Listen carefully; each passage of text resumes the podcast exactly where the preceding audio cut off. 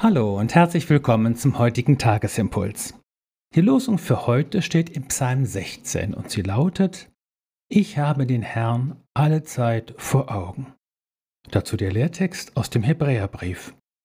Lass uns aufsehen zu Jesus, dem Anfänger und Vollender des Glaubens, der, obwohl er hätte Freude haben können, das Kreuz erduldete und die Schande gering achtete. Auf Jesus sehen, das ist unsere Überschrift heute. Steht er mir zu Rechten, so werde ich festbleiben. So geht das Losungswort aus Psalm 16 heute weiter. Damit ist kein verkrampftes Ich muss immerzu an Jesus denken gemeint, sondern die grundsätzliche Ausrichtung und Blickrichtung des eigenen Lebens. Die Geschichte vom sinkenden Petrus in Matthäus 14, 22 bis 33 mag dazu die passende Illustration sein.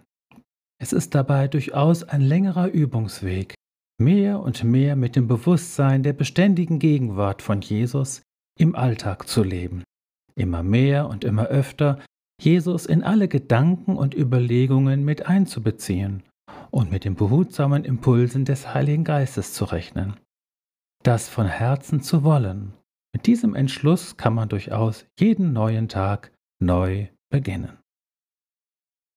Spätestens der Lehrtext erinnert uns daran, dass wir uns seit gestern in der Karwoche befinden.